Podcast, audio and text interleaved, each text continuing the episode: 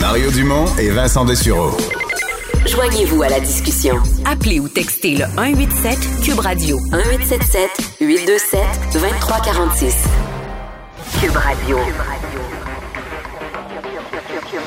Cube Radio. En direct à LCN. Attention. On retrouve Mario Dumont dans les studios de Cube Radio. Mario, je vais reprendre votre expression euh, un peu plus tôt cette semaine. Vous avez dit l'encre rouge coule sur le bureau du ministre des Finances. On doit avoir une nouvelle ministre, mais on n'a pas fini d'additionner, compter le déficit. Ouais, mais là, il faut prolonger la PCU d'une autre, d'une autre séquence, donc d'un autre mois.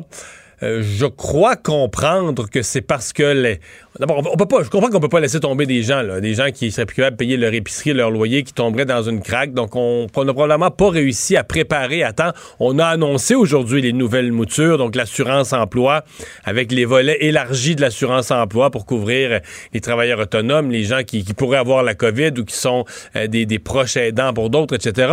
Mais on doit pas être prêt probablement tout de suite avec ça, donc pour la fin août, pour l'immédiat. On dit pour cette période, euh, ben, on y va encore avec la PCU, malgré le fait que ça coûte cher. Et bon, euh, par contre, c'est la dernière fois. C'est le dernier quatre semaines, celui qui va s'amorcer fin août. C'est le dernier quatre semaines de la PCU. Après ça, on revient dans ce qu'on appelle les programmes plus réguliers. Euh, bon, ça, ajoute, on continue à ajouter sous la, la, la facture totale de ce qu'aura coûté euh, cette pandémie. Je rappelle quand même que j'étais le premier à applaudir fin mars, début avril, quand les gens vraiment perdaient leur emploi à un rythme incroyable, les fermetures, j'ai été le premier à applaudir la rapidité avec laquelle la PCU est venue aider, est venue, est venue supporter les gens pour le paiement des choses de base, l'épicerie, le loyer, les besoins de base des enfants, puis tout ça pour les familles. C'est juste qu'au fil du temps, on a l'impression qu'on est devenu très généreux.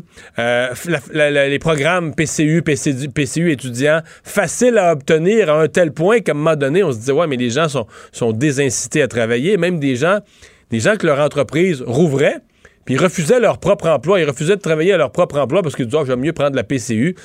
Et c'est un peu ce glissement-là qui, à mon avis, soulève des, questions. Mais M. Trudeau avait promis d'être généreux, d'être là pour... Le, Canada sera là pour vous, sera là pour tous les Canadiens. Et c'est ça la philosophie dominante peu importe le ministre des Finances qui est là, c'est la philosophie euh, du premier ministre et sa, politique à lui. Euh, Deux minutes, Mario. On a entendu le ministre euh, de la Santé aujourd'hui. Christian Dubé, lui, veut pas regarder en arrière, mais plutôt aller vers l'avant, parce que ça le choque un peu tout ce qui... les questions, là, il les prend plus mal, lui. Il y a une jeu de politique là-dedans. L'opposition veut remettre le nez du gouvernement dans les difficultés du printemps passé. Le gouvernement veut tourner, évidemment, les, les yeux vers... Bon, il dit cette fois-ci, là, pour la deuxième vague, on est mieux préparé, on a eu le temps de se préparer. Euh, je dirais une des choses quand même intéressantes qu'on a apprises aujourd'hui, c'est que là, il n'y a, plus d'enjeu sur le matériel médical. On en a pour on en a pour 60 journées, à peu près, le chiffre une soixantaine de journées, donc deux mois d'avance mais des mois dans le pire, des, des, mois, on va dire, de, de, de, pic de pandémie. Donc, normalement, on devrait plus avoir d'enjeu parce que on, on, a joué ces mots pour le passé. On dit on n'a jamais manqué de matériel. Mais on n'a jamais manqué de matériel parce qu'on le rationnait, parce qu'on ne laissait pas les gens en utiliser comme peut-être ils auraient voulu pour mieux se protéger. Donc, euh, on, on ne devrait plus revivre ça et ça, je pense que c'est positif. Ouais.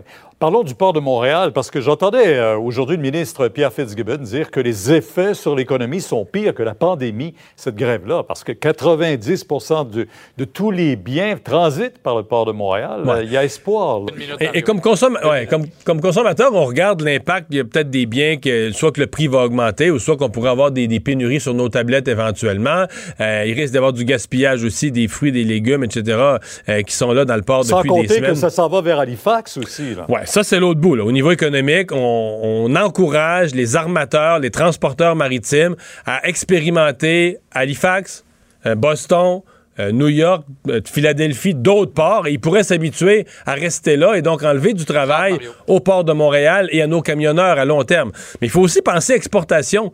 Nos entreprises, là, qui ont fabriqué des biens et qui ont des clients en Asie, en Europe, qui allaient leur envoyer, sont plus capables de leur expédier. Encore là, on va peut-être devoir se trouver un autre chemin.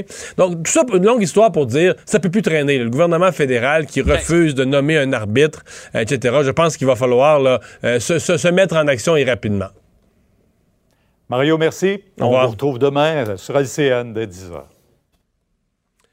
Ben voilà, ben merci à vous d'avoir euh, été là à Cube Radio. On vous retrouve comme d'habitude pour notre revue de l'actualité du jour demain 15h30. Bonne soirée.